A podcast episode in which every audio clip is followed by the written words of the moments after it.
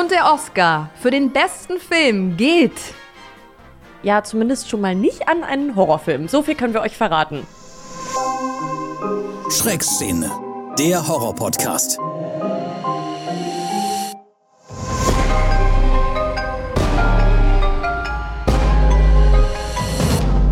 Eine Produktion von Podnews. Es gab ja in den letzten Jahren immerhin ein paar Horrorfilme, die zumindest mal nominiert wurden für den besten Film. Vielleicht hat es ja auch einer gewonnen und genau um diese Filme geht es heute und damit herzlich willkommen in der Schreckszene.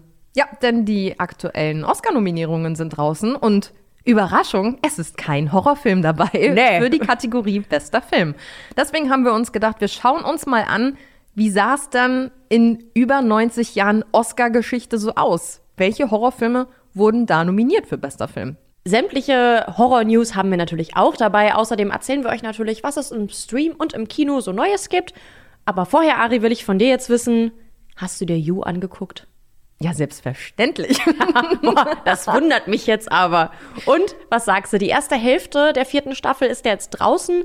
Mit der zweiten Hälfte haben sie sich ein bisschen Zeit gelassen. Die kommt ja erst im März, sagte sie passiv-aggressiv. Was sagst du bis jetzt? Ich muss sagen, ich finde es gut, dass die Herangehensweise diesmal ein bisschen anders ist als sonst.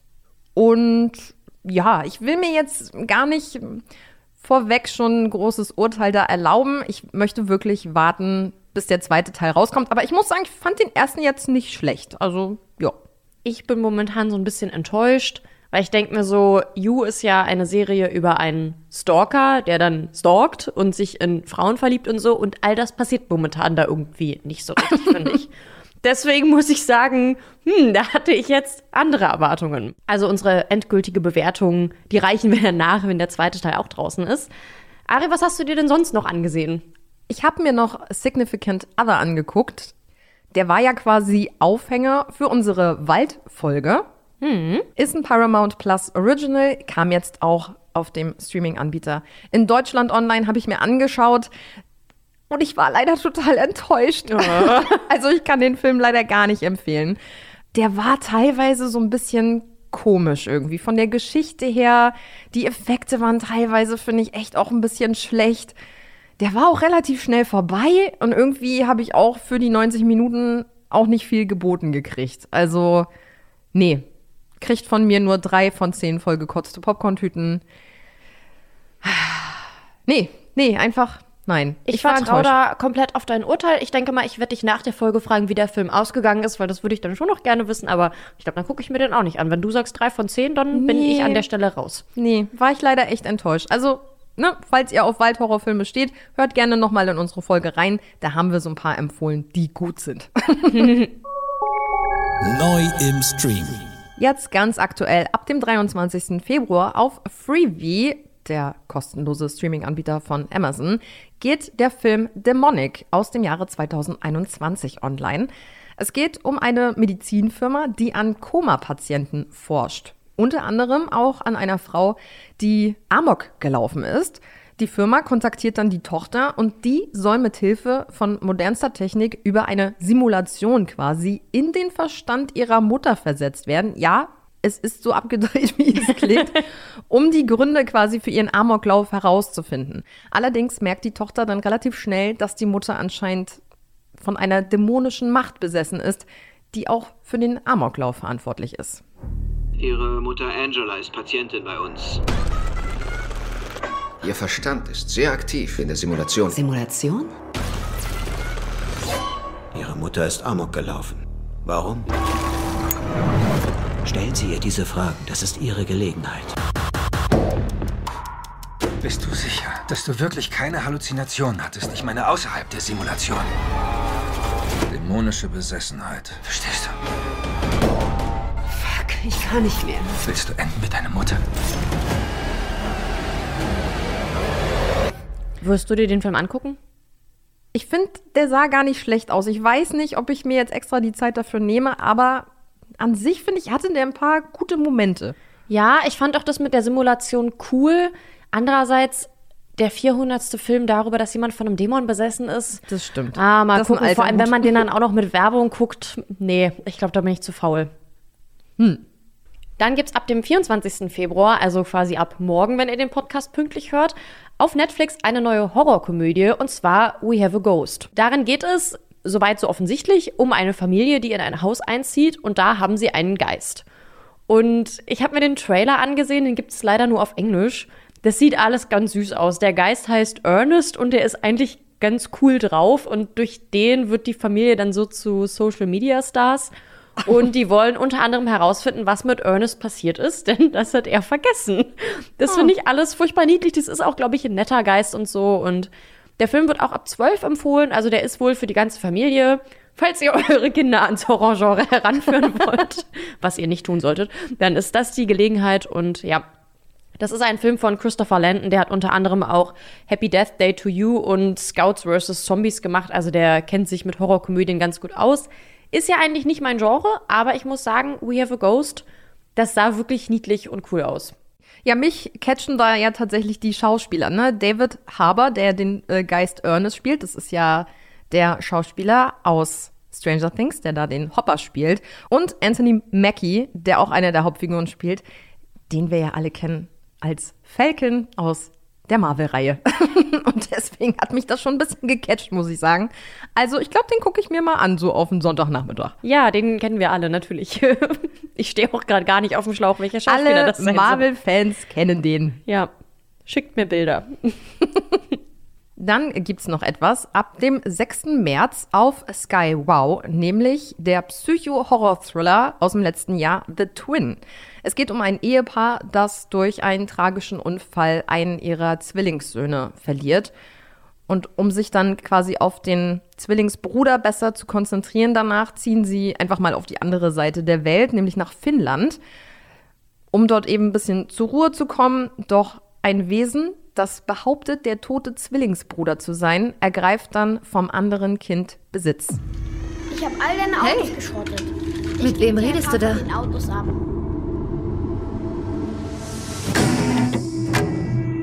Ist dir nicht aufgefallen, dass er sich merkwürdig verhält, seit wir hier sind? Elliot ist nur ein Spiegel. Er reflektiert nur ihre Gefühle und Ängste.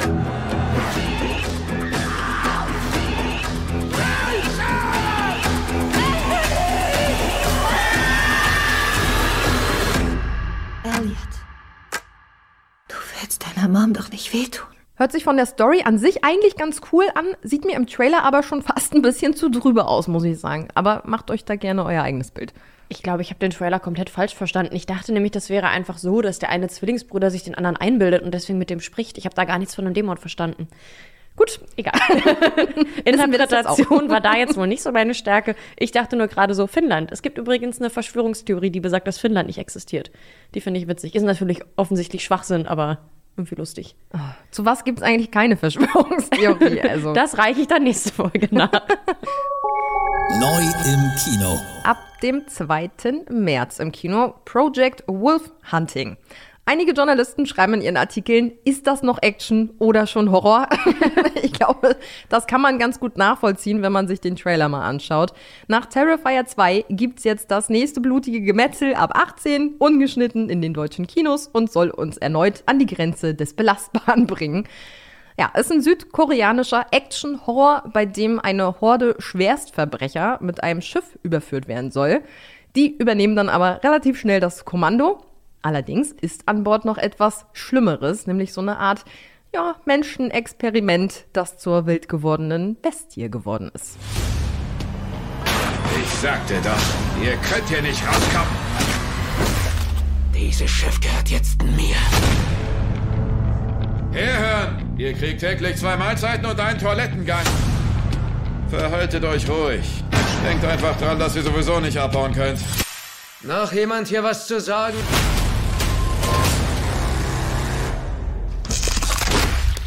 Es gab ja Diskussionen, ob dieser Film überhaupt irgendwie ungeschnitten nach Deutschland kommt.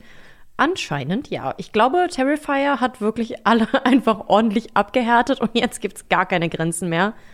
Ich muss sagen, da ich ja Terrifier schon nicht mochte, werde ich mir, glaube ich, auch Project Wolf Hunting nicht angucken. Also das war jetzt auch wirklich haarscharf für den Film, weil die haben mehrere Anläufe gebraucht, um diese FSK 18 Freigabe zu kriegen.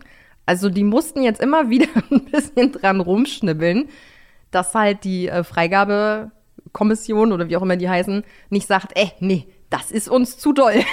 Das können wir nicht freigeben ab 18. Aber ihr hat dann gerade so noch hingehauen. Und apropos FSK 18 Freigabe, Megan erscheint jetzt definitiv ungeschnitten auf Blu-ray und DVD und zwar ab dem 30. März. Ich muss aber sagen, das ist mit Vorsicht zu genießen, denn die ungeschnittene Version in ganz, ganz dollen Anführungszeichen ist eine Minute kürzer als die geschnittene. Was jetzt ein bisschen komisch ist, weil ja in der ungeschnittenen Version, in sehr großen Anführungszeichen, die ganzen blutigen Szenen wieder drin sind. Ich gucke mir dann vielleicht lieber die geschnittene Version an, weil darauf habe ich jetzt keinen Bock. So Hauptsache Gemetzel und man versteht dann die Story nicht mehr. Nee, ich glaube, das liegt daran, dass sie Szenen nachgedreht haben, damit es nicht so blutig wird. Ich glaube, da wurden jetzt ein, das wurde einfach ausgetauscht jetzt. Aber dass der dann jetzt auch sogar kürzer ist. Ich meine, okay, es ist nur eine Minute und so, aber die Leute im Internet, die sagen alle so ein bisschen, hm, was ist da los? Ich gucke mir die ungeschnitten an, du die geschnittene. Dann unterhalten wir uns mal. Ich gucke die Kinderversion. Dann eine Nachricht, über die ich mich ja doch schon ein bisschen gefreut habe. Es wird einen zweiten Teil geben von I Am Legend. Und zwar wieder auch mit Will Smith in der Hauptrolle. Ja, wer sich jetzt fragt, hä, Fortsetzung mit Will Smith, wie soll das denn gehen? Ja, es gibt ein alternatives Ende auf der DVD bzw. Blu-ray und auf das wird dann quasi Bezug genommen. Ins Rollen kam das Ganze jetzt, weil der Filmproduzent ein großer The Last of Us-Fan ist. Da geht es ja auch um Postapokalypse. Stimmt, wir dürfen ja nicht Zombies sagen, ne?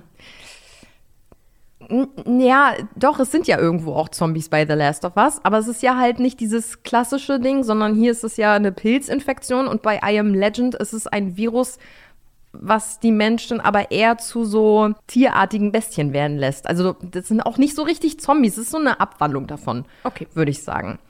Genau, da erleben wir ja quasi im ersten Teil ein postapokalyptisches New York. Will Smith scheint der einzige Überlebende zu sein mit seinem Hund und der Rest der Stadt hat sich eben in diese tierartigen Bestien verwandelt, die aber immerhin nur nachts ihr Unwesen treiben. Also tagsüber ist heile Welt. Ja, 16 Jahre ist es her, dass der erste Teil erschienen ist. Heißt, im zweiten wird es dann jetzt quasi auch einen ordentlichen Zeitsprung geben. Ich bin sehr gespannt und hoffe, dass der zweite Teil dann auch mit dem grandiosen ersten Teil mithalten kann. Ich freue mich auf jeden Fall auch auf den Film und ich werde das dann auch zum Anlass nehmen, endlich mal den ersten Teil zu gucken. Ich glaube, ich habe noch ganz schön viele Lücken. Ansonsten freue ich mich aber auch total, dass Kinder des Zorns von Stephen King ein Reboot bekommt. Der erste englische Trailer ist schon draußen und der startet auch schon am 3. März in den Kinos in den USA. Ich gehe jetzt mal ganz stark davon aus, dass der auch nach Deutschland kommt. Ich meine, das Ja. ist halt Stephen King. Ja. Der Starttermin ist da aber leider noch nicht klar. Und es geht ja in dem Film um so Kinder, die in der Stadt alle Erwachsenen töten wollen, beziehungsweise das auch tun. Das basiert auf einer Kurzgeschichte von Stephen King. Die findet man übrigens auch in der Sammlung Nachtschicht, sowie auch Boogeyman. Also, falls ihr mal darüber nachgedacht habt, euch das Buch zuzulegen, ja, gute Idee. Ich habe mir die Kurzgeschichte dementsprechend durchgelesen und habe dann auf Instagram so einen Post gemacht, von wegen, wie lustig ich das finde, dass die Kurzgeschichte damals noch mit Kinder des Mais übersetzt wurde, weil die ja eigentlich Children of the Corn heißt. Und jetzt im Nachhinein, ich habe die Geschichte gelesen und Kinder des Mais ist wirklich die bessere Übersetzung. Jetzt mal ohne Scheiß. Okay. Die Geschichte ist richtig, richtig gruselig. Und ich weiß, wie dumm das klingt, aber der Mais ist richtig gruselig. ich konnte die dann teilweise abends im Bett wirklich nicht zu Ende lesen und musste am nächsten Tag weitermachen, weil ich die so gruselig fand, weil der Mais so gruselig war. Okay. Ich stelle mir jetzt gerade so einen Mais vor mit so einem creepy Gesicht. Du musst die mal lesen. wieder lustig. Das ist wirklich, also ich weiß, wie bescheuert ich gerade klinge, aber Leute, das ist wirklich richtig gruseliger Mais. Ja, ich muss eh mehr lesen. Also. Aber dann habe ich auch mir vorgenommen, tatsächlich Stephen King. Dann vielleicht fange ich mal mit S an, habe ich mir gedacht. Du fängst mit S an, das hat über 1000 Seiten. Viel Spaß. Ja, wenn schon, denn schon. Und dann hat jetzt jemand richtig, richtig Glück gehabt, wobei ich da ein bisschen lachen musste. James Wan soll jetzt einen YouTuber-Film produzieren. Und zwar mit einem sehr erfolgreichen YouTuber des Kanals Kane Pixels. Das dauert jetzt aber noch ein bisschen, denn der gute Herr ist erst 17, deswegen müssen sie warten, bis er Sommerferien hat. Oh. Ich finde das so geil. Wirklich, James Wan kommt an und sagt, ich will mit ihr einen Film produzieren. Und dann stellt sich die Schule quer und sagt, nee. sie warten jetzt hier bitte, bis der junge Mann Ferien hat. Der hat auch schon auf YouTube eine Art Film veröffentlicht. Der besteht so aus Found-Footage-Videos. Und daraus soll jetzt aber noch mal ein richtiger Film gedreht werden, also noch mal ein richtiger Kinofilm. Der soll sich aber von dem, was es bis jetzt auf YouTube gibt, schon noch deutlich unterscheiden. Ich bin gespannt. Also James Wan ist ja nun mal ein gefeierter Regisseur mit Conjuring, Saw, Insidious. Also mit dem kann man eigentlich nichts falsch machen, so als 17-Jähriger. Ja, aber die Noten dürfen da jetzt nicht drunter leiden. nee, natürlich nicht. James Wan ist wie Voldemort. Der hat doch auch mal bis zum Ende des Schuljahres gewartet, bis er angegriffen hat. Und damit kommen wir zum Thema der heutigen Folge, nämlich Oscar mag keinen Horror. Wir haben uns nämlich mal angeschaut, nachdem die aktuellen Nominierungen rausgekommen sind und wir gesehen haben, okay, da ist bei bester Film mal wieder kein Horrorfilm dabei. Welche Filme wurden denn eigentlich in über 90 Jahren Oscar-Geschichte mal für bester Film nominiert? Das ist ja so die Königskategorie, sag ich mal. Und so viel können wir vorwegnehmen. Es sind nur sechs Filme. Dieses Jahr findet die 95. Verleihung statt und es haben nur sechs Horrorfilme geschafft, mal für bester Film nominiert zu werden. Das ist schon ganz schön dünn. Und wenn man sich dann anguckt, wie viele davon die Kategorie auch gewonnen haben, Spoiler-Alarm, das sind dann natürlich noch weniger. Ja, es ist sehr traurig, leider. Da haben sich jetzt auch einige wirklich im Netz drüber aufgeregt, wie es denn sein kann, dass halt die Academy ständig die Horrorfilme immer so außen vor lässt. Ich finde es auch sehr schade, muss ich sagen. Ja, vor allem, weil wir auch neulich noch darüber gesprochen haben, dass der Horrorfilm ja auch eigentlich das Kino gerettet hat in den letzten Jahren. Also da finde ich, äh, ne, könnte man mal ein bisschen dankbarer sein. Und wir fangen natürlich mit dem ältesten Film an und der ist aus dem Jahre 1973. Und das ist Der Exorzist. Übrigens, falls ihr jetzt sagt, Film aus dem Jahr 1973, das ist mir ein bisschen zu alt, habe ich keinen Bock drauf. Erstens, kann ich gut verstehen. Zweitens, das Reboot dazu kommt am 12. Oktober ins Kino. Und der Film Der Exorzist, der erhielt auch 1974 tatsächlich zwei Oscars, und zwar für das beste Drehbuch und für den besten Ton. Nominierungen gab es außerdem in den Kategorien Bester Nebendarsteller, Beste Hauptdarstellerin, Beste Nebendarstellerin, Bestes Szenenbild, Beste Kamera, Beste Regie, Bester Schnitt und Bester Film. Oh, wow. Das wurde in dem Jahr dann allerdings der Clou und ich muss sagen, den kenne ich überhaupt nicht. Sagt mir gar nichts. Nee, sagt mir auch nichts. Hat aber mal einen Oscar für bester Film gewonnen. Ich glaube, das liegt jetzt aber auch ein bisschen an uns, dass wir den nicht kennen. genau, der Exorzist war dementsprechend der erste Horrorfilm, der jemals für den Oscar in dieser Kategorie nominiert wurde. Und der basiert übrigens, was ich bis jetzt nicht wusste, auf dem Roman von William Peter Blatty aus dem Jahr 1971. Und dieser Roman wiederum, der basiert auf einem hm, echten Exorzismus aus dem Jahr 1949. Da wurde ein Teenager 18 Monate lang exorziert. Oh mein Gott. 18 Monate, einfach anderthalb Jahre steht da immer so ein Priester vor dir und macht so Zeug. Klingt super anstrengend. Ja. Und die Kinderdarstellerin Linda Blair, die ja auch nominiert wurde für beste Nebenrolle, aus der ist leider nie was geworden. Also die große Hollywood-Karriere hat sie nicht hingelegt. Und sie wurde auch für den Oscar als beste Nebenrolle nominiert, bevor bekannt gegeben wurde, dass die Stimme des Dämons im Film nicht von ihr kommt. Das kam dann raus. Ich weiß auch nicht, ob das jetzt irgendwie konkret verheimlicht werden sollte. Und als das rauskam, nachdem sie schon nominiert war, konnte man die Nominierung nicht mehr zurückziehen. Aber da war dann eigentlich klar, mh, naja, gut, die kriegt den Oscar jetzt wohl nicht. Sie hatte eigentlich so gesehen gar keine Chance. Äh, aber das ist doch klar, dass die Stimme nicht von ihr kommt. Dir ist das klar, mir ist das klar. ist anscheinend nicht jedem klar. Gut, Okay. könnte natürlich sein, wenn man jetzt davon ausgeht, dass diese richtig krasse, tiefe Stimme wirklich von dem kleinen Mädchen kommt, hätte sie natürlich den Oscar für die beste Nebenrolle sofort verdient. Ja.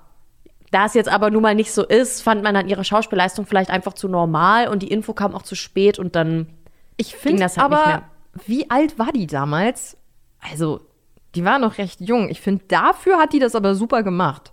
Ja, natürlich hat die das gut gemacht. Will ich ihr auch nicht absprechen. Gut, ich weiß jetzt nicht, wer sonst noch in dem Jahr alles nominiert war. Und wenn so eine Info halt erst später rauskommt, naja, hm, ist halt ärgerlich, ne? Ist natürlich jetzt nicht ihre Schuld. Ich glaube, da hat irgendjemand was verpeilt. Übrigens hat der Regisseur William Fredkin am Set ab und zu mit echten Schusswaffen rumgeschossen. Ja, die 70er waren anscheinend eine andere Zeit. Wild. Weil er einfach die verstörten Gesichter der Darsteller und Darstellerinnen filmen wollte. Und das ist ihm auch gelungen. Die Leute waren aber jetzt auch nicht unbedingt begeistert davon. Was ich gut verstehen kann, der hat da ab und zu einfach mal so Schusswaffen am Set versteckt und die dann spontan rausgeholt und ein bisschen rumgeballert. Boah, okay. Ja. Am Set gab es übrigens auch diverse Probleme, deswegen sollte das Set auch exorziert werden. Da hatten die Leute dann aber irgendwie ein bisschen Angst und deswegen wurde es am Ende einfach gesegnet. Ich habe dich ja gestern gefragt, ob du einen zweiten Vornamen hast. Einfach mal so ohne Kontext. Nee, habe ich nicht. Wir kennen uns noch nicht so lange. Nee. nee, ich wusste, dass du keinen hast, aber ich dachte, vielleicht hast du irgendeinen peinlichen zweiten Vornamen, den du mir nie verraten hast. Hätte er sein können. Ich habe nämlich gelesen, dass bevor Pater Marin mit dem Exorzismus beginnt, fragt er Reagans Mutter, ob Reagan einen zweiten Vornamen hat. Denn im Mittelalter haben viele Menschen ihren Kindern mehrere Namen gegeben, damit es der Teufel schwerer hat, Besitz zu ergreifen, weil es für ihn schwieriger ist, den kompletten Namen des Kindes rauszufinden. Aha. Also Ari, wenn der Teufel vor der Tür steht, du bist am Arsch. Ich bin da auf der sicheren Seite. Danke Mama und Papa. Ja. Dann können wir an der Stelle jetzt auch verraten, Lena heißt mit zweitem Vornamen Marie. Ja, gut, da kommt der Teufel dann vielleicht auch noch von alleine drauf. Ja. Und wenn ich böse auf Lena bin, dann sage ich auch öfter mal Lena Marie. Ja. Nein, sag ich nicht. Aber werde ich jetzt einführen, finde ich gut. Super. Falls ihr jetzt der Exorzist schon gesehen habt und bei euch ähnliche Symptome feststellt, die auch Reagan im Film hat, ja, keine Sorge, die katholische Kirche, dein Freund und Helfer, die bildet weiterhin Exorzisten aus. Italien verzeichnet wohl pro Jahr eine halbe Million Teufelsaustreibungen. Und ähm, Corona hat auch das Interesse extrem verstärkt für die Exorzismusseminare in Rom. Die haben dann so tolle Titel wie die Symbolik satanischer und okkulter Rituale oder dämonische Unterwerfung oder Engel und Dämonen in der Heiligen Schrift. Und da gab es auch ein paar Schlagzeilen, denn diese Seminare mussten wegen der Corona-Hygienebedingungen abgesagt bzw. verschoben werden. Und da sind die Leute dann auch mal darauf aufmerksam geworden, dass da einfach noch extrem viele Exorzisten ausgebildet werden. Und in Italien verfügt wohl auch jedes Bistum über mindestens einen praktizierenden Exorzisten. Da dachte ich mir auch so ein bisschen, ich dachte, die Zeit wäre vorbei. Was alles so abgeht im stillen Kämmerlein. Genau. Also, falls ihr das Gefühl habt, der Teufel hätte von euch Besitz ergriffen, ab nach Italien. Ja, so generell muss ich ja leider sagen, dass der Film mir gar nicht zugesagt hat. Ne? Ich finde, der zieht sich wie Kaugummi. Der geht ja zwei Stunden. Und ich finde, da wird immer wieder ständig die Dynamik rausgenommen. Dann passiert mal wieder was und dann ist auf einmal wieder Tag und dann ist wieder alles ein bisschen entspannter, dann passiert wieder was, dann ist wieder auf einmal Tag und alles ist entspannter. Und immer dieser Wechsel, das ist so, ah, ja, wie so eine Achterbahnfahrt. Und, und immer wenn du aber unten bist, dann ist es so richtig langweilig. Ich glaube auch so in der kompletten ersten Stunde wird sowas wie Besessenheit und Exorzismus halt auch gar nicht erwähnt. Weil die Leute halt einfach denken, dass das Kind halt eine Krankheit hat, was ja, Ja. auch naheliegend ist. Und ja, Exorzismus kommt da nicht wirklich drin vor. Der Film, also wenn man sich den jetzt 2023 zum ersten Mal anguckt, der ist halt auch einfach ein bisschen alt. Das darf man nicht vergessen. Ja, der ist auch schlecht leider gealtert Ja. an vielen Stellen. Ja. Also die Effekte und so, das sieht man halt dann schon. Ja. Ich fand es auch ganz, ganz komisch, dass der Exorzismus dann auf Deutsch stattgefunden hat. Also, wir haben halt die deutsche Synchro geguckt. Aber muss das nicht eigentlich Latein sein? Das ist doch sonst immer Latein. Das zieht sich ja auch so. Die quatschen ja sehr, sehr viel. Ja. Vielleicht haben die sich halt gedacht, also ich glaube, wenn ich jetzt so viel die ganze Zeit nur Latein gehört hätte, hätte ich auch gedacht, so, oh, okay, was sagt dieser Mensch da? Hätte man ja auch alles kürzer raffen können. Aber warum habe ich den Scheiß dann jetzt sechs Jahre lang gelernt, wenn so ein Exorzismus anscheinend auf Deutsch geht? Also ist jetzt auch nicht so, dass ich es kann, aber. Lena ist im Nebenberuf noch äh, Teufelsaustreiberin. Ja, ja, klar. Ach, du hast also bei den Seminaren da mitgemacht in Rom. Nee, ich habe die Seminare gehalten. Ach so. Der Exorzist ist im Moment leider aber auch auf keinem Streaming-Anbieter verfügbar. Was allerdings verfügbar ist, ist der nächste Film, der auch für bester Film nominiert wurde bei den Oscars, nämlich Der Weiße Hai aus dem Jahre 1975. Den könnt ihr nämlich bei Sky Wow gucken. Womit wir es hier zu tun haben, ist ein perfekter Motor. Eine reine Fressmaschine. Die Strände schließen, damit ist es nicht getan. Wir müssen jemand anheuern, der uns den Hai tötet. Übler Bursche, aber ich fange ihn und bringe ihn um. Wir werden ein größeres Boot brauchen. Das ist ein Sechs-Meter-Bursche. Über sieben. Drei Tonnen gebe ich dem. Leider hat auch dieser Film am Ende den Oscar für bester Film nicht bekommen. Stattdessen war es Einer flog übers Kuckucksnest. Nie gesehen. Titel Hm. kennt man. Ja, ich weiß, dass Jack Nicholson da mitspielt, weil wir da, glaube ich, letzte Folge drüber gesprochen haben. Stimmt, ja. Regisseur war Steven Spielberg. In jungen Jahren, mit 28 nämlich, hat er da Regie geführt und war sich so sicher, den Oscar zu kriegen, dass er sich von einem Kamerateam filmen ließ und auch die Crew äh, parallel die Show hat gucken lassen. Ja, ist dann leider doch nichts geworden. Unangenehm. Ja, leider sehr. Stattdessen hat der Film aber zumindest den Oscar für die beste Filmmusik gekriegt. Die stammt nämlich von John Williams. Und da gibt es eine ganz witzige Geschichte dazu. Als Spielberg damals bei John Williams dann vor Ort war, um ihn zu fragen, na, was hast du denn so Schönes vorbereitet? hat er ihm das vorgespielt und Spielberg meinte nur, witzig, aber was hast du denn jetzt wirklich vorbereitet? Was? Ja, der fand die Kacke, die Musik. Aber ist das die, die er am Ende genommen hat oder Ja. musste Williams dann nochmal ran? Nein, es ist genau die Musik, die es dann am Ende trotzdem geworden ist und die dann den Oscar gekriegt hat. Und dieses Theme ist ja auch einfach wirklich weltweit bekannt und Spielberg hat dann auch irgendwann zugegeben, dass dieses Thema auch maßgeblich zum Erfolg des Films beigetragen hat. Ich finde das krass, wie sehr sich Spielberg in dem Jahr verschätzt hat mit seinem Film. Ein bisschen, ne? Es ist tatsächlich auch der erste Film, der über 100 Millionen Dollar Einnahmen regeneriert hat und das im Sommer. Also das ist quasi der erste Sommer-Blockbuster überhaupt, den es gibt. Damals hat man ja immer eher Filme im Winter gespielt. Das ist, glaube ich, heute auch eher noch so, weil ja, im Sommer sind die Leute halt meistens draußen unterwegs und rennen jetzt nicht unbedingt ins Kino. Wobei ab und zu finde ich das immer ganz nett, wenn es so richtig heiß ist, ist im Kino wenigstens klimatisiert. ja, da haben sie sich was gewagt, macht ja aber auch Sinn, wenn es um einen schönen Badeort geht, wo auf einmal ein weißer Hai sein Unwesen treibt, ist es ja schon sinnig, diesen Film auch im Sommer rauszubringen, finde ich. Ja, passt.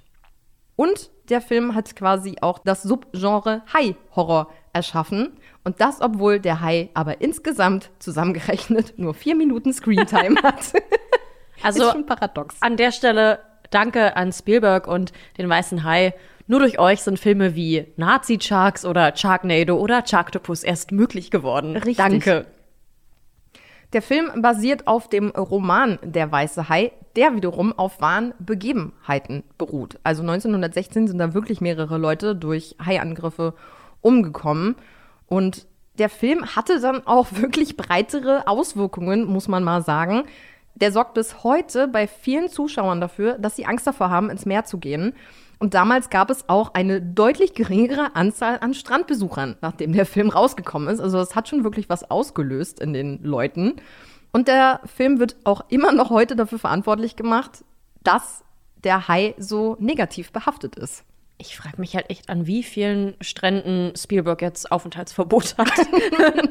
Ja, das wird ja im Film quasi auch aufgegriffen und das finde ich auch super interessant, denn nachdem es den ersten Hai-Angriff gab, ist ja der Chief quasi im Film ja wirklich schon fest entschlossen, wir schließen jetzt hier die Strände, wir gehen dem Ganzen jetzt auf den Grund. Ja. Allerdings steht da halt der Feiertag 4. Juli ja kurz bevor und der Bürgermeister ist halt so von der Sorte, ne, wir schließen doch hier nicht die Strände, dann gehen uns ja hier die Touristen verloren und das bringt hier Geldeinnahmen und alles. Die Strände bleiben mal schön offen, interessiert mich hier nicht, wird schon einmalige Sache gewesen sein. ja, das fand ich auch heftig in dem Film. Also wie real das irgendwie war. Ja, das kannst du bis heute eigentlich Ja. reintragen in die Zeit. Es ist äh, thematisch eigentlich wirklich aktuell.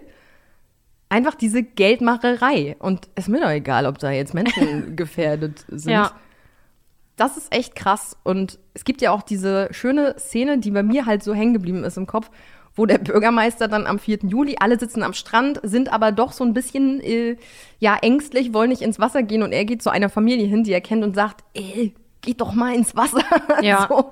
Und dann rennen letztendlich auch alle anderen irgendwie rein und kurz darauf passiert ja dann auch ein Haiangriff. Und das ist ganz witzig, denn die ganzen Statisten am Strand wussten nicht, was für ein Film da gedreht wird.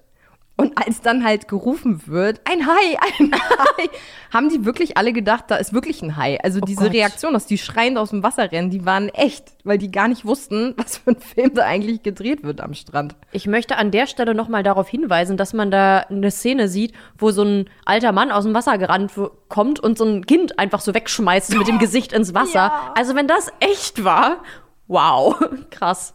Bei dem Film gab es ja so einige Probleme. Das fing eigentlich schon generell mit der Regisseurin-Suche an, nenne ich es jetzt mal. Denn Steven Spielberg war eigentlich gar nicht ursprünglich als Regisseur vorgesehen. Da war stattdessen ein anderer Typ, der sich aber so wirklich daneben benommen hat. Er meinte halt in einem Gespräch mit den Produzenten irgendwie, ja, da machen wir ganz am Anfang hier, wie der weiße Wal dann auftaucht aus dem Wasser. Und die Produzenten sich dann dachten, weißer Wal? Also kennst du nicht mal den Unterschied zwischen Hai und Wal gefeuert? also so muss man sich das vorstellen. Dachte er jetzt, er verfilmt Moby Dick oder was? Ja, so ungefähr. Also wirklich. weißer, Wa- ja gut. Und weil die Produzenten das dann das nicht wollten, dass das so ein Moby Dick Abklatsch wird, haben sie den dann mal schnell ausgetauscht und dann hat der 28-jährige Steven Spielberg damals die Regisseurrolle gekriegt, war für ihn natürlich ein fetter Auftrag und der ist da ein bisschen sehr auch, ja, naiv an die Sache rangegangen und dachte sich, wird schon alles irgendwie werden. Und deswegen meinte auch einer der Schauspieler mal in einem Interview, wir haben angefangen zu filmen, ohne ein Skript, ohne einen fertigen Cast und ohne einen Hai. Also da wurde tatsächlich sehr viel improvisiert, weil alles immer erst kurz vor knapp festgelegt wurde, wer jetzt mitspielt. Teilweise wurde schon gedreht und an dem Skript wurde immer noch rumgeschrieben. Also ja, und auch was dann letztendlich die Haie angeht. Es gab ja drei mechanische Haie. Witzigerweise hieß der Hai ja Bruce. Den hat ja Steven Spielberg nach seinem Anwalt benannt. Was? Deswegen wurde der halt immer Bruce genannt. Und jedes dieser Modelle hat alleine schon 250.000 Dollar gekostet. Eines dieser Modelle kann man heute im Museum in Los Angeles tatsächlich noch bewundern. Und die haben damals natürlich diese Hai-Roboter auch getestet. Allerdings halt im Wasser, in den Studios. Und Steven Spielberg hat halt gesagt, das machen wir hier nicht in einem Tank irgendwo. Das sieht ja alles unrealistisch aus. Ich will das hier unbedingt vor Ort am Strand, hat aber nicht bedacht, da ist ja Salzwasser. Und Ah. dann hat halt das Wa- Salzwasser da mal der Technik richtig schön Strich durch die Rechnung gemacht und dadurch waren die halt einfach von Anfang an nicht so richtig brauchbar, diese Dinger. Ich dachte jetzt zuerst, die wären vielleicht einfach weggeschwommen, weil die jetzt auf dem offenen Wasser waren. Naja, gut, okay. Ja, durch dieses Salzwasser gab es da übelst die Probleme. Die hatten richtig zu kämpfen damit. Und deswegen hat dann Steven Spielberg gleich relativ am Anfang gemerkt, okay, diese Roboter sind nicht so richtig einsatzfähig. Wie gestalte ich jetzt diesen Hai-Film, ohne viel den Hai zu zeigen? Und deswegen sieht man den Hai auch wirklich erst sehr, Ja. sehr spät. Im Film sind auch Realaufnahmen von echten Haien zu sehen. Also das haben die immer mal wieder so ein bisschen zusammengeschnitten. Gegen Ende, als dann der Hai zu sehen ist, ich finde, da sieht man es dann auch. Also wenn man ihn so in seiner vollen Gänze sieht, dass das schon so ein bisschen robotisch aussieht. Ich finde aber für die Zeit sieht es eigentlich ganz gut aus für die 70er, oder? Was sagst du? Es ist ja ziemlich bekannt über den Film, dass der unter anderem so erfolgreich war, eben weil man den Hai nicht sieht. Und da habe ich eine Kurzgeschichte gelesen, wo jemand ins Jahr 1973 reist und die Filmlandschaft total verändert. Und der gibt zum Beispiel Steven Spielberg richtig viel Geld, damit er halt bessere Haie machen kann und so. Und am Ende dankt ihm Spielberg und sagt, ohne deine Finanzspritze wäre aus dem Film nie was geworden, wenn man den Hai nicht gesehen hätte. Und ich fand das ganz lustig, weil ich kenne ja unsere reale Welt und so bla. Dann habe ich mir den Film angeguckt und ich muss sagen, ich finde den Hai wirklich nicht schlecht. Ich glaube, der Film wäre auch was geworden, wenn man den öfter gesehen hätte. Ich habe jetzt zu Hause keine riesen Kinoleinwand, ich habe den auf meinem Laptop geguckt. Aber doch, ich muss jetzt auch nicht nur sagen, nur für die Zeit, aber ich glaube, wenn ich jetzt nicht so ganz genau hingeguckt hätte, ich weiß nicht, ob ich gemerkt hätte, dass das fake ist. Ja, ich finde auch, dass es schon recht gut aussieht für die Zeit. Aber durch die ganzen Probleme, die da halt eben entstanden sind, haben sich die Drehtage auch einfach mal verdreifacht und dementsprechend auch das Budget. Das lag dann nicht bei 4 Millionen, wie zuerst angesetzt, sondern bei 12 Millionen. Aber hey, am Ende hat der Film insgesamt 260 Mille eingespielt. Ist dann auch egal gewesen. Aber Spielberg, der hat da wirklich so ein bisschen um seine Karriere gefürchtet. Also, weil das alles sich so hingezogen hat, dass er wirklich jeden Tag Angst hatte, die feuern ihn jetzt, die tauschen ihn aus. Aber die in den Studios waren wohl überraschend ruhig. Und wie gesagt, es gab viele Probleme am Set. Da sind auch einige Unfälle passiert. Äh, da ist mal aus Versehen dieses Boot, auf dem sie ganz am Ende dann den Hai versuchen zu töten, gesunken. Und Steven Spielberg hat angefangen zu schreien am Set und hat gesagt, rettet die Schauspieler, rettet die Schauspieler. und der Typ, der für den Sound verantwortlich war, hat dann gerufen, fuck auf die Schauspieler, rettet den Sound, rettet den Sound. Und tatsächlich hat der Film dann auch den Oscar für den besten Sound gekriegt. Also der Sehr Einsatz gut. hat sich gelohnt. Ja, und eine witzige Sache habe ich noch. Der Chief kriegt ja irgendwann im Laufe des Films von so einer älteren Dame voll eine gepfeffert, Mhm. weil ja ihr, ich weiß gar nicht, ob das der Sohn war oder der Enkel, Ja. ja verstorben ist. Und weil die Schauspielerin halt diese Ohrfeige nicht faken konnte, sie hat gesagt, ich kann das einfach nicht, das sieht dann unecht aus, durfte sie ihm halt wirklich eine knallen. Und das 17 Mal. Oh, ich glaube, das würde ich auch behaupten, wenn ich Schauspielerin Die haben wäre. das 17 Mal gedreht und tatsächlich, weil diese Szene so berühmt ist, wurde sie dann, nachdem der Film so bekannt geworden ist, ganz oft auf der Straße von Fans angesprochen, ob sie ihnen nicht eine knallen können, um diese Szene nachzustellen. Das hat sie tatsächlich auch ein paar Mal gemacht. Irgendwann meinte sie dann aber so, nee, jetzt reicht's auch mal. Ich kann euch nicht alle schlagen. Krass. Also ich finde, wenn man das jetzt so vergleicht mit dem Exorzisten, hat der weiße Hai, finde ich, einfach viel mehr Charme. Ich finde, der macht so Spaß zu gucken. Einfach Ja. diese Haiti-Tai-Welt da in diesem Vorort am Strand irgendwie. Und, und dann so dieses Bedrohliche, was so dazukommt. Also, mir hat der Spaß gemacht. Ich fand den auch toll. Also, ich bin froh, dass ich den jetzt gesehen habe. Ich glaube, ich habe da eine wichtige Wissenslücke geschlossen. Ja, ich auch. Hat mir gut gefallen. Kann ich nicht meckern. Und ich mochte den Hai. also, optisch jetzt. ja. So, dann kommen wir jetzt zu einem Film, der noch ein bisschen erfolgreicher war. Und zwar Das Schweigen der Lämmer von 1991. Falls ihr den noch nicht kennt, könnt ihr den auf dem Prime MGM Channel nachgucken. Und Ari, damit du jetzt hier nicht einschläfst, während ich zwei Stunden lang vom Schweigen der Lämmer spreche, habe ich am Anfang eine kleine Quizfrage für dich. Uh. Was haben Psycho, Texas Chainsaw Massacre und das Schweigen der Lämmer gemeinsam? Sind jetzt erstmal drei Filme, die nicht viel miteinander zu tun haben. Gibt immer einen Bekloppten, der töten will. Dankeschön. Das ist ja jetzt auch in anderen Filmen der Fall. Bei diesen drei Filmen ist es so, dass alle drei Bösewichte, also quasi Hauptrollen, auf demselben realen Serienmörder basieren. Zumindest zum Teil. Und das ist Ed Gain. Und im Schweigen der Lämmer, da basiert halt die Rolle von Buffalo Bill zum Teil auf seinem Leben. Diesem Ed Gain wurden zwei Morde nachgewiesen und die Leichen wurden auch bei ihm zu Hause gefunden. Da wurden aber auch noch 15 weitere Leichen gefunden, die er auf dem örtlichen Friedhof geklaut hat. Und diese Leichen ähnelten optisch und auch vom Alter her extrem seiner Mutter, zu der er ja ein sehr enges Verhältnis hatte. Also ich glaube, da sieht man dann hier Psycho drinne in dieser Variante. Und er hat auch aus den Leichen Dinge hergestellt. Zum Beispiel Futterschüsseln für seine Tiere und auch Masken aus der Haut. Und da haben wir jetzt auch Texas Chainsaw Massacre. Der wurde auch verurteilt, wurde aber für schuldunfähig erklärt und ist dann ins Mendota Mental Health Institute in Madison, Wisconsin eingewiesen worden. Also nicht wie beim Exorzisten noch jemand, der frei rumläuft, keine Sorge. Das Schweigen der Lämmer ist übrigens, so wie ja auch die anderen beiden Filme, über die wir gesprochen haben, eine Romanverfilmung. Und ich finde das krass, weil ich wusste das von all diesen Filmen bisher nicht. Und Das Schweigen der Lämmer war übrigens 1992 der dritte und bis heute letzte Film, der in den fünf wichtigsten Kategorien den Oscar gewann. Das sind bester Film, beste Regie, bester Hauptdarsteller, beste Hauptdarstellerin und bestes Drehbuch. Und damit haben wir jetzt auch aufgelöst. Der einzige Horrorfilm, der es jemals geschafft hat, den Oscar für bester Film zu gewinnen, ist Das Schweigen der Lämmer. Genau. Er hält sie drei Tage lang am Leben. Dann erschießt er die Opfer, häutet sie ab und wirft sie in ein fließendes Gewässer. Sie hat ungeheure körperliche Kraft. Ich werde Ihnen helfen, ihn zu schnappen, Clarice. Glauben Sie mir, Sie wollen doch nicht Hannibal Lecter in Ihrem Hirn haben. Erledigen Sie Ihre Arbeit, aber vergessen Sie nie, was er ist. Oh, er ist ein Monster. Ein Psychopath schlimmster Sorte. So gut wie nie erwischt man einen lebend. Die anderen beiden Filme, die es jemals überhaupt geschafft haben, in diesen fünf Kategorien gleichzeitig zu gewinnen, sind Es geschah in einer Nacht und Einer flog übers Kuckucksnest. Und ich glaube, an der Stelle sollte klar sein, dass wir Einer flog übers Kuckucksnest wirklich mal gucken sollten. Ja. Ich glaube, auch hier gilt es, eine Lücke zu schließen.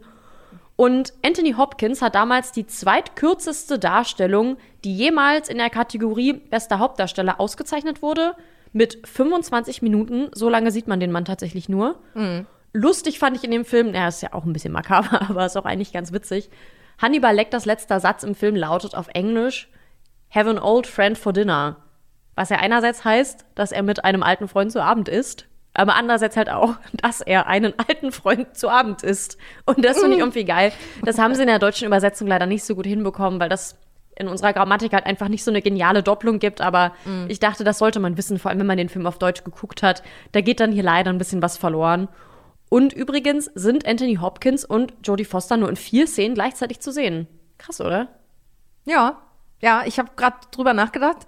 ja, stimmt. Ja. Das ist wenig. Wie findest du den Film? Ich weiß gar nicht, ob man jetzt überhaupt noch sagen darf, dass man den schlecht findet. Also ich finde den nicht schlecht, aber bei fünf Oscars in den wichtigsten Kategorien, da darf man wahrscheinlich gar nicht richtig meckern. Ich muss aber auch sagen, das Schweigen der Lämmer ist schon auch wirklich cool.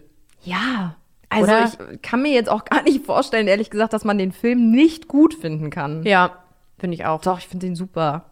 Also Anthony Hopkins alleine in dieser Rolle des Hannibal Lecter, das, also, der muss gar nicht viel machen und da schwingt so viel Bedrohliches mit. Ja. Und das finde ich halt auch so krass. Und Jodie Foster, finde ich, macht das auch grandios. Die wirkt halt einerseits so ein bisschen natürlich zart und zerbrechlich, was dann in dem Kontrast zu Hannibal Lecter dann wieder so, ne, so heftig einfach ist. So dieses, diese Gegensätze. Und wie sie dann aber trotzdem schafft, das alles so aufzuklären. Ja. Also Leute, ihr habt ein paar Oscars bekommen, aber jetzt bekommt ihr auch von uns den Stempel. Auch wir finden den Film gut. Und das ist doch am. Ende viel wichtiger. Ja. Ja, ich glaube, mehr muss man zu dem Film auch nicht sagen. Der ist einfach grandios, den muss man einfach mal gesehen haben.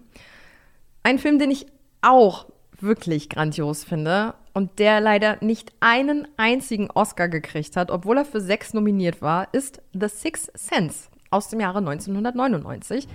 Hast du das deiner Mutter schon mal erzählt? Das erzähle ich ihr nicht. Wieso nicht? Weil sie mich nicht so ansieht wie die anderen. Ich will das nicht. Ich will nicht, dass sie es weiß. Was? Ich sehe tote Menschen. Sie laufen durch die Gegend wie normale Menschen. Ich sehe nichts. Bist du sicher, dass sie da sind? Wenn sie böse sind, dann wird es kalt. Wie oft siehst du sie? Ich sehe sie immer.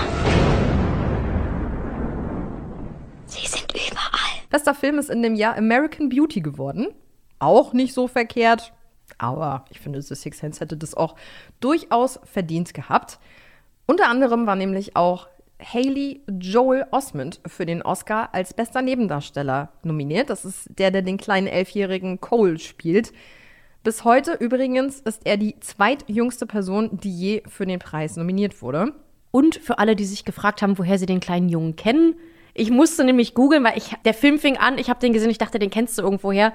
Der spielt in dem Film Forrest Gump den Sohn von Forrest Gump. Und ich glaube, das war nur kurz ein Jahr davor oder so. Also, falls ihr euch da jetzt den Kopf zerbrochen habt, so wie ich am Anfang, das ist der kleine Forrest Gump. Und ich finde, der macht das in dem Film wirklich großartig. Also, ich habe eigentlich permanent beim Gucken des Films immer das Bedürfnis, den in den Arm zu nehmen. Ja, das, der oder? ist auch wirklich so unfassbar niedlich. Und der guckt immer so traurig. Ja. Und das zu Recht, denn wer tote Menschen sieht, dem geht es offensichtlich nicht so gut. Ich hatte ja immer die Knalleridee, hier mal in Berlin zu Körperwelten zu gehen, nur um da im Foyer zu sagen, ich sehe tote Menschen. Aber ich Wow. glaube, das hören die da öfter, deswegen lasse ich das lieber. Die Handlung ist damit eigentlich auch im Prinzip schon erzählt. Also es geht eben um den kleinen Cole, der tote Menschen sieht und sich dann einem Psychologen anvertraut. Bruce Willis hier in der Rolle. Unfassbar spannend, unfassbar emotional und wenn ihr den Film noch nicht gesehen habt, es ist jetzt schwierig, finde ich, hier darüber zu reden, ohne das Ende zu spoilern. Ja. Denn es gibt natürlich einen unfassbaren Twist am Ende. Aber ihr habt jetzt das einmalige Recht, diese Folge tatsächlich mal zu pausieren. Dann geht bitte auf Disney Plus, schaut euch den Film an und dann macht er wieder an. Wir reden jetzt nämlich übers Ende. Ich will das hier nämlich jetzt auch nicht weglassen, das ist viel zu wichtig. Ja. Denn Bruce Willis ist auch ein Geist. oh.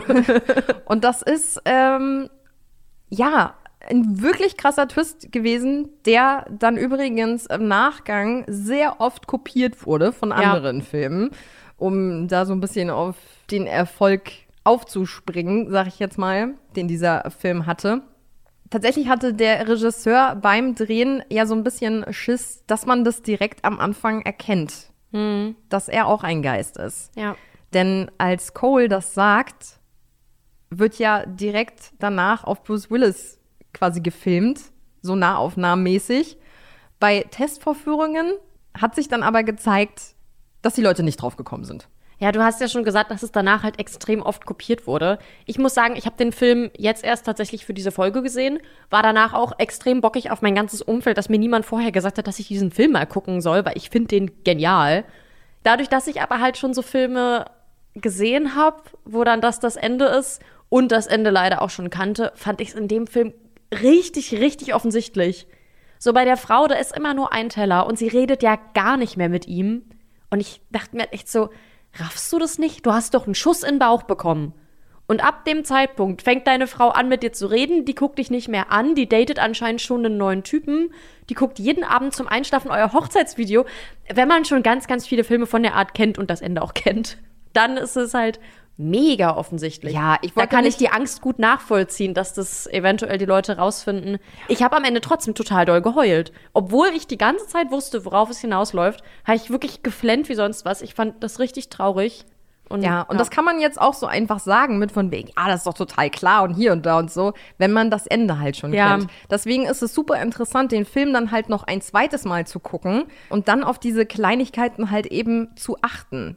Und dann fällt das natürlich auf, so. Aber ich finde, das ist halt so gut gemacht, dass du es eben nicht beim ersten Mal gucken siehst. Ja, richtig, richtig cool. Übrigens noch ein kleiner Spoiler für alle, die den Film sehen und sich fragen, hä, aber wo ist jetzt Bruce Willis und wo kommt die Stimme von Bruce Willis her? Der Mann mit den Haaren, das ist er. habe ich am Anfang überhaupt nicht erkannt. Ich habe den Film angemacht und dachte so, bin ich jetzt bescheuert? Das haben doch alle mal gesagt, das ist mit Bruce Willis und so. Ich glaube, ich kenne auch von ihm vielleicht dann eher so Filme, die einfach irgendwie so zehn Jahre später kamen, wo er auch schon ein bisschen älter aussah und halt keine Haare hatte. Und dann hatte der schwarze Haare. Ich bin aus allen Wolken gefallen, als ich gemerkt habe, dass er das ist.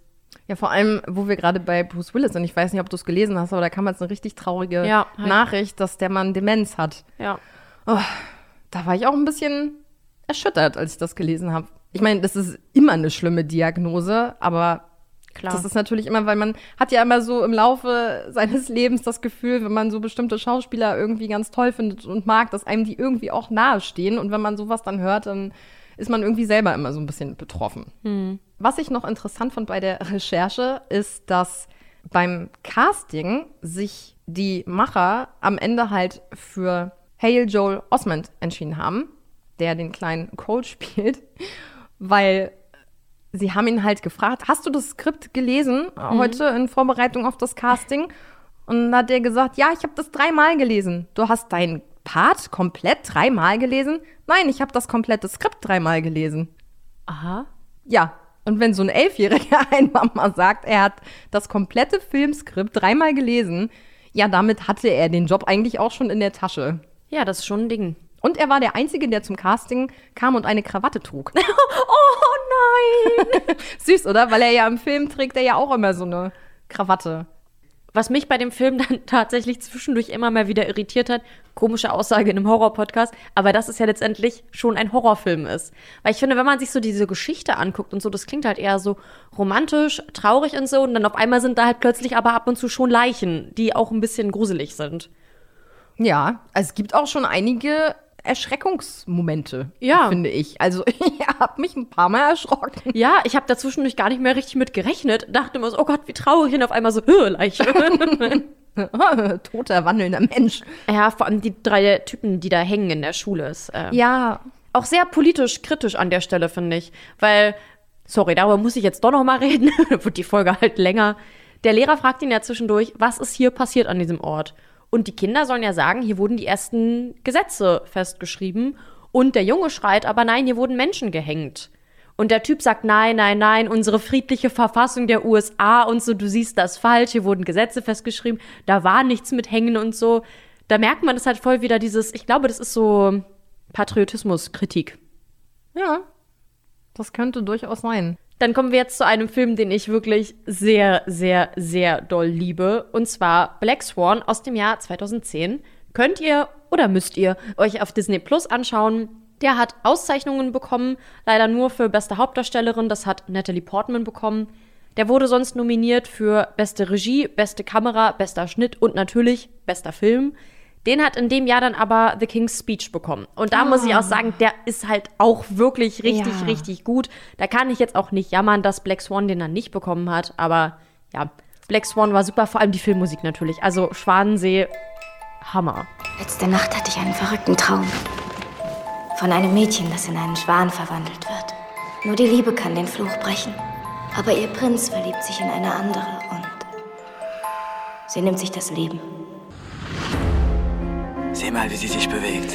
Sinnlich. Nicht, sie ist vorgetäuscht. Ich glaube, du wirst fantastisch sein. Er sagte, ihr zwei hättet ein paar Schwierigkeiten. Wieso spricht er mit dir? Du musst echt lockerer werden. Was ist aus meinem lieben Mädchen geworden? Das gibt es nicht mehr! Ich habe auch eine Spieluhr mit einer Tänzerin und da ist auch Schwansee drin. Weil schöner geht's eigentlich fast gar nicht. Ein bisschen sehr Mädchen jetzt hier, ne? Ich hab die halt auch schon 100 Jahre, ne? Ach so, das, ja, das finde ich dann wieder süß. Ich war ja auch mal beim Kindertanzen. Oh Gott, das sollte ich eigentlich nicht erzählen. Egal. Meine Mutter hat mich auch mal zum Ballett geschleppt. Ich fand es ganz schlimm. Eine Stunde und tschüss. Ach so, nee, ich war da richtig lange, aber unsere Tanzlehrerin hat dann irgendwann beschlossen, dass sie die talentierten Kinder fördern möchte. Deswegen hat sie zwei Gruppen gegründet. Eine für die talentierten Kinder und eine für die weniger talentierten ah, Kinder. Lass mich Kannst jetzt ausdenken, in welche Gruppe ich gesteckt wurde. Oh. Da sollte ich dann weitermachen, aber meine Mutter hat dann quasi so einen Putsch gestartet und hat dann die anderen Eltern von den untalentierten Kindern aufgefordert, ihre Kinder da abzumelden. Und dann haben das auch alle getan. ah, ja, schön. Sonst hätte ich jetzt keinen Podcast, sondern würde Schwansee tanzen. Das wäre jetzt auch nicht das Schlechteste, glaube ich, aber. Ja, doch schon. Also ich glaube, wenn ich Schwanensee tanzen würde, das wäre das Schlechteste. Eine Sache, die vielleicht viele, die den Film kennen, schon mal gehört haben, ist ja, dass Natalie Portman für den Film extra tanzen gelernt hat. Und zwar hat sie ein Jahr lang Unterricht genommen und hat davon aber sieben Monate lang privat finanziert, weil es anfangs noch keine Sponsoren gab. Und jetzt geht ja so ein halber Krimi los. Natalie Portman hat wohl von 139 Tanzszenen 111 selbst gedreht. Und da ist jetzt nämlich das Ding, wo das alles so ein bisschen kryptisch wird. Die anderen 28 Szenen wurden nämlich von der professionellen Tänzerin Sarah Lane gedreht und ihre Gesichtszüge wurden dann halt später durch die von Natalie Portman ersetzt. Ihr habt von Sarah Lane vermutlich noch nie was gehört. Die wird nämlich tatsächlich nicht mal in den Credits erwähnt. Und das ist jetzt nämlich echt ein Ding, Sarah Lane selbst sagt nämlich, dass die ganzen Szenen, wo man die komplette Tänzerin sieht, dass das alles immer sie ist. Und sie sagt, dass Natalie Portman niemals unterhalb der Taille gefilmt wurde. Da ist jetzt aber so, dass Mila Kunis und Darren Aronofsky sagen, dass das jetzt so nicht stimmt. Natalie Portman äußert sich dazu anscheinend gar nicht. Und Sarah Lane findet es halt am schlimmsten, dass es so dargestellt wird, als hätte Natalie Portman in einem Jahr tanzen gelernt und sie hat es halt 22 Jahre lang gelernt, um dann diese Rolle im Film zu tanzen. Da verstehe ich schon, dass man da sauer ist. Ja. Vor allem, ey, dass sie nicht mal in den Credits erwähnt wurde. Das ist hart. Mila Kunis und Natalie Portman haben für den Film beide jeweils 10 Kilo abgenommen für die Rolle. Und ich meine, die waren jetzt vorher nicht dick, die Schauspielerinnen, ne? Also, nee. Also, das ist schon echt heftig. Und Mila Kunis hat gesagt, ihr sei das durch Crash-Diäten und Kettenrauchen gelungen. Also. Bitte nicht nachmachen. Genau, falls ihr irgendeine Star-Diät nachmachen wollt, bitte nicht die von Mila Kunis. Der Regisseur hat versucht, echte Feindseligkeit zwischen Kunis und Portman zu schüren, indem er sie die ganze Zeit während des Films voneinander getrennt gehalten hat. Mhm. Und dann hat er den Schauspielerinnen immer Nachrichten geschickt, dass die jeweils andere Schauspielerin das ja viel besser machen würde. Also Boah. er hat eigentlich genau das getan, was im Film auch passiert ist. Das hat aber nicht funktioniert, weil die beiden zu dem Zeitpunkt schon befreundet waren und sich dann einfach so beglückwünscht haben von wegen, hey, ich habe gehört, du hast es besser gemacht als ich. Glückwunsch, you geil. go, geil. Eine Sache, die ich richtig, richtig geil fand, es gab im Film natürlich einen richtigen Choreografen auch so für die Tanzszenen und so. Der heißt Benjamin Millipede. Natalie Portman-Fans kennen den vielleicht. Der hatte im Film eine kleine Nebenrolle und da wird er gefragt, weil ja der Tanzlehrer darauf hinweisen möchte, dass ja Nina, also die Hauptfigur, gespielt von Natalie Portman, irgendwie gar keine Leidenschaft versprüht. Und dann holt er einfach so den Choreografen rein und sagt so, sag du doch mal, würdest du sie f***? Und der guckt sie halt so an und sagt so, nee. Jetzt ist aber das Ding, dass er und Natalie Portman sich beim Dreh verliebt haben. Die sind jetzt verheiratet und haben auch zwei Kinder. und als Portman dann bei den Golden Globes war, war sie schon schwanger mit seinem Kind und hat da wohl in einer Rede gesagt, er hier war übrigens der beste Schauspieler von allen, weil er Nein gesagt hat. Er wollte mich nämlich definitiv ficken. auch richtig geil, das über den Vater seiner Kinder zu sagen. Aber ich finde also wirklich richtig cooler Move. Ja, wenn das die Kinder irgendwann mal sehen, die denken sich auch so, oh Mama, Papa, oh, peinlich. Ja. Und jetzt hätte ich noch eine Frage an dich, nämlich, wie endet der Film? Also spoilern wir hier auch wieder, ja? Ja, wir spoilern. Guckt euch den Film an, los, Pause drücken, Film gucken und dann weiter gucken. Also es geht ja im Prinzip darum, dass ja Natalie Portman in dem Film möchte ja die Rolle des Schwans kriegen und wird ja irgendwie total paranoid zwischendurch. Und für mich ist das Ende dann so, sie kriegt ja dann die Rolle, schlägt, glaube ich, nachher irgendwie in den Spiegel oder was weiß ich. Mhm. Dann gibt es dann noch einen Mord und keine Ahnung. Auf jeden Fall hat sie am Ende irgendwie sich verletzt und das so schlimm, dass als sie die Rolle dann fertig getanzt hat, dachte ich eigentlich immer, dass die dann tot ist. So habe ich es auch verstanden. Und da liegen wir jetzt anscheinend beide falsch. Was? Es ist ja so, dass sie sich einbildet, mit der Glasscherbe ihre Konkurrentin zu verletzen. Dann will sie noch die Leiche wegschaffen, dann kommt sie zurück, merkt, da ist gar keine Leiche und die Konkurrentin lebt. Und dann sieht sie ja, dass sie am Bauch blutet und dass sie da eine Scherbe drin hat. Genau. So, sie tanzt da oben rum und alles, fällt da runter, weil sich der Schwan in den Tod stürzt und sie liegt dann da mit offener Bauchdecke. Und dass sie da stirbt, ist anscheinend unsere dumme Interpretation, denn der Regisseur sagt, das ist wohl irgendwie gar nicht so, sondern das soll symbolisieren, dass sie gerade ihre Tage bekommt und dementsprechend jetzt zur Frau wird. Was? Ja, da muss ich jetzt auch wirklich sagen, also alle Menschen, die den Film so interpretiert haben wie wir, also ich finde, das ist besser. Ich will jetzt auch nicht zu sehr ins Detail gehen, aber wenn ich meine Tage kriege, verliere ich nicht literweise Blut durch meine geöffnete Bauchdecke. Ich weiß nicht, ob der Regisseur schon mal eine echte Frau gesehen hat. Aber da dachte ich mir auch so, nee, sorry, also mach du mal hier deinen Film, aber ich finde meine Interpretation besser. Klingt auch eher nach einem schlechten Gag irgendwie. Ja, irgendwie fand ich das ganz, ganz komisch. Also, ja. Genau, dann kommen wir damit jetzt auch schon zum letzten Film und das ist Get Out aus dem Jahre 2017, der aktuellste quasi. Und den könnt ihr gucken auf dem Lionsgate Plus Channel bei Amazon Prime. Hat leider auch nicht den Oscar gekriegt für bester Film. In dem Jahr ist es Shape of Water geworden. Ach, der ist. Ich habe den nicht gesehen, weil ich nur Schlechtes von dem Film gehört habe. Aber wenn ich jetzt höre, dass Get Out nominiert war und dass den dann Shape of Water bekommen hat, finde ich, glaube ich, Shape of Water gleich noch blöder. Aber ich fand Get Out so geil. Ich habe Shape of Water gesehen. Im Kino habe ich meinen Freund damals reingeschleppt und wir sind beide enttäuscht rausgegangen. Hm. Es ist so ein typischer Oscar-Film. Der ist sehr künstlerisch. Hm. Also, Nee, also da muss ich jetzt auch im Nachgang sagen, hätte es Get Out aus meiner Sicht mehr verdient. Zumindest hat der Film den Oscar gekriegt für bestes Original-Drehbuch. Das stammt nämlich von Jordan Peele und damit ist er übrigens der erste Afroamerikaner, der den Oscar für das beste Originaldrehbuch bekommen hat. Und da kann man direkt ansetzen, denn der Film ist ja unfassbar gesellschaftskritisch. Es geht ja um Rassismus. Und zwar geht es um Chris, er ist schwarz, hat eine weiße Freundin und zusammen wollen sie über das Wochenende wegfahren und die Eltern der Freundin besuchen. Was? Wissen die, dass ich schwarz bin? Sollten sie? Willst du nicht vielleicht? Du weißt schon. Mom und Dad, mein schwarzer Freund kommt dieses Wochenende mit raus. Ich will nur nicht, dass ihr einen Schock kriegt, weil er ein schwarzer Mann ist. Rauchen Sie vor meiner Tochter? Ich werde aufhören. Sie könnte Ihnen dabei helfen. Wie? Hypnose. Versinke im Boden. Warten Sie, warten Sie, warten Sie. Versinke. Verstand sollte man niemals verschwenden. Ja, also wie man im Trailer gehört hat, da passiert dann einiges Unangenehmes bei diesem Elternbesuch. Es gab für den Film über 200 Skriptversionen, bevor die Finale genommen wurde. Und John Peel hat das Skript zu einer Zeit geschrieben, als Obama gerade Präsident war. Und da ist ja Rassismus eher so ein bisschen in den Hintergrund gerückt. Das war alles so ein bisschen eine positivere Zeit.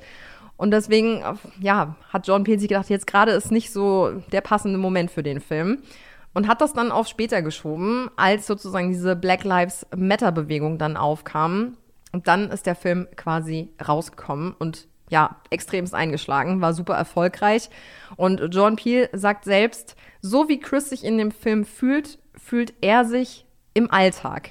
Und er hat, und da gibt es eine kleine Anlehnung an The Sixth Sense gesagt, während der Junge in The Sixth Sense sagt, ich kann tote Menschen sehen, sagt er, ich kann rassistische Menschen sehen. Hm. Darum geht es ja im Film so ein bisschen, man weiß nicht so richtig, äh, warum die Leute bei diesem Wochenendbesuch so ein bisschen komisch drauf sind, denn Chris trifft ja nicht nur auf die Eltern seiner Freundin, sondern auch auf sehr viele andere weiße Menschen, fühlt sich da sehr unwohl. Und das ist jetzt wirklich der einzige Film, wo wir gesagt haben, den möchten wir euch nicht spoilern, weil der eben noch relativ aktuell ist und es bestimmt den einen oder anderen gibt, der den noch nicht gesehen hat. Und deswegen, ja, gehen wir da jetzt auf die Handlung nicht weiter ein, was da passiert. Genau. Man merkt auf jeden Fall schon mal bei dieser weißen Familie, die haben halt rein zufällig, wie sie behaupten, nur schwarze Angestellte und so. Man merkt schon von Anfang an, die sind auf jeden Fall irgendwie rassistisch. Irgendwas ist da, was letztendlich die Auflösung ist, sagen wir natürlich nicht. Ich habe den Film gesehen und kannte die Auflösung schon, weil eine Freundin mir das erzählt hat. Wobei ich dazu sagen muss, dass es eventuell sein kann, dass ich danach gefragt habe. Ich bin mir nicht mehr sicher. Aber das hat mich die ganze Zeit richtig, richtig doll geärgert. Ich fand den Film trotzdem absolut genial. Ich glaube, das ist jetzt aus der Liste vielleicht sogar der, den ich am besten finde. Und das, obwohl hier Black Swan dabei ist. Obwohl, naja, ich bin mir nicht sicher. Auf jeden Fall ist er gut. Ich muss ja sagen, dass ich, als ich den Film zum ersten Mal geguckt habe, das Ende zu drüber fand. Echt? Das geht wohl einigen so, habe ich gelesen. Jetzt beim zweiten Mal gucken fand ich den Film noch mal besser. Also ich fand den beim ersten Mal gucken auch super, nur beim Ende dachte ich mir so, ah, ah. Jetzt beim zweiten Mal gucken fand ich es irgendwie vollkommen okay, wie hm. sie sich das Ende da zurecht geschrieben haben, sag ich jetzt mal. Ganz interessant ist, eigentlich sollte Eddie Murphy erst die Rolle des Chris spielen. Okay. War dann aber doch zu alt für die Rolle. Bin ja, auch froh, dass sie ich sich auch. da umentschieden haben. Beim Casting überzeugte dann ja letztlich Daniel Kaluuya. Und zwar damit, dass er fünfmal dieselbe Szene gespielt hat. Das ist diese das kennt man, glaube ich, auch wirklich aus so Vorschauen und Trailern. Übrigens, guckt euch nicht den Trailer an. Ich finde, der verrät einfach schon wieder zu viel. Deswegen haben wir euch hier auch wieder nur so einen kleinen Ausschnitt reingepackt. Aber ich glaube, dass man dieses Bild kennt. Dieses, wie er auf diesem Sessel sitzt Ja. und er so ganz geschockt guckt und ihm so eine Träne über die Wange Ja. läuft. Da wird er ja gerade von der Mutter hypnotisiert. Richtig eklig, diese Szene. Ja. Und er hat beim Casting fünfmal diese Szene gespielt und ihm ist jedes Mal im selben Moment eine Träne über die Wange runtergekullert, sodass John Peel gesagt hat, das ist einfach nur perfekt. Das kann Ja. man nicht besser machen. Ja, du bist es. Du Ich bist fand, ich fand den auch wirklich, wirklich super. Und beim Schreiben dieser Szene hat John Peel übrigens selber auch geweint. Ja. Also, die, das geht auch wirklich krass an die Psyche. Also, wenn man sich das so vorstellt, es geht ja da um diesen versunkenen Raum, wenn du hypnotisiert wirst, was die Mutter da mit dir macht. Ich glaube, das hat man halt, wie gesagt, im Trailer auch schon mal gesehen oder auch schon mal gehört. Diese Hypnose, ah, das ist wirklich widerlich. Diese Teetasse, dieses Geräusch des Umrührens, oh, wirklich, das ist wie Fingernägelkratzen an der Tafel. Also ganz, ganz schlimm, finde ich. Der Film wurde in 23 Tagen abgedreht, was mir halt auch mal wieder zeigt, dass man Qualität nicht an der Länge der Drehtage festmachen Ja. muss. Und auch ganz interessant, Chance the Rapper, weiß ich nicht, ob ihr den kennt, der war so beeindruckt von dem Film, dass er von diversen Kinos in Chicago alle Kinotickets für den Film gekauft hat, damit die Leute sich den dann umsonst angucken können. Oh, das ist cool. Ja. Bei der Oscarverleihung letztlich war der Schauspieler, der den besten Freund von Chris spielt. Mhm, der ist cool. Ja, ich mag den auch sehr. Der war nicht eingeladen zur Oscarverleihung. Was? Was ich ehrlich gesagt eine Frechheit finde. Und der war kurz vor der Oscarverleihung dann beim Late-Night-Host Jimmy Kimmel zu Gast, der dann völlig auch empört war und meinte, ich moderiere den Bums hier, ich bring dich da rein. Kein Problem. Also das fand ich dann sehr, sehr cool. Der hat sich dann, dann noch eingesetzt, dass der dann auch bei der Oscarverleihung mit dabei sein konnte. Wer hat ihn denn da nicht eingeladen? Das Komitee oder entscheidet es der Regisseur oder wer macht das? Nee, das sind die Academy. Du hast ja auch nur begrenzt Plätze im Saal und äh, Das finde ich mega dreist, weil ich meine, der hat halt auch so eine richtig, richtig große Nebenrolle gespielt. Also der war ja oft zu sehen und wichtig und ja, toll und ja, finde ich auch fies. dass man ihn da nicht eingeladen hat. Und ich muss auch sagen, je mehr ich gerade über diesen Film höre, desto emotionaler macht mich das irgendwie, dass der nicht gewonnen hat bei bester Film. Der ist doch so offensichtlich super und halt auch wichtig, so politisch und so. Ich weiß nicht, ob das bei Shape of Water auch der Fall ist. Ich glaube nicht. Ich habe Nee. den ja nicht gesehen. Wie kann man so herzlos sein, das dann nicht an Get Out zu vergeben? Ja.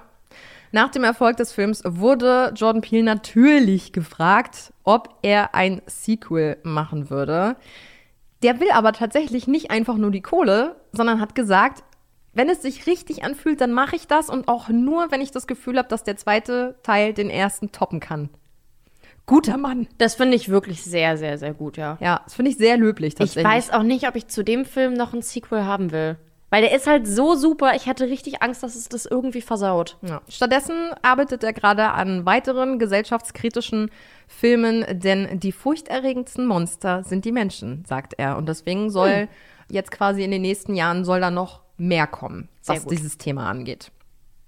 Damit sind wir am Ende unserer heutigen Folge angelangt. Bleibt uns nur noch zu sagen, abonniert uns gerne, schreibt uns gerne, zum Beispiel auf Instagram, da heißen wir Schreckszene-Podcast. Und jetzt ganz am Ende kommen wir natürlich wieder zu unserer Zweisatz-Horrorgeschichte und die liest euch heute Lena vor. Genau, du mach mal bitte gruselige Stimmung. Mach mal so einen Geist. Nein. Mann. ich schwöre, ich hörte, wie meine Tochter meinen Namen flüsterte. Aber das Komische ist, ich bin immer noch schwanger. Ja, manche Kinder lernen ja früher sprechen als andere. Und außerdem, vielleicht war es ja deine andere Tochter. Immer alles im eigenen Tempo, sag ich Genau. Naja, manche Kinder sind früher dran. Dann hören wir uns wieder in zwei Wochen am Donnerstag. Bis dann. Bis dann.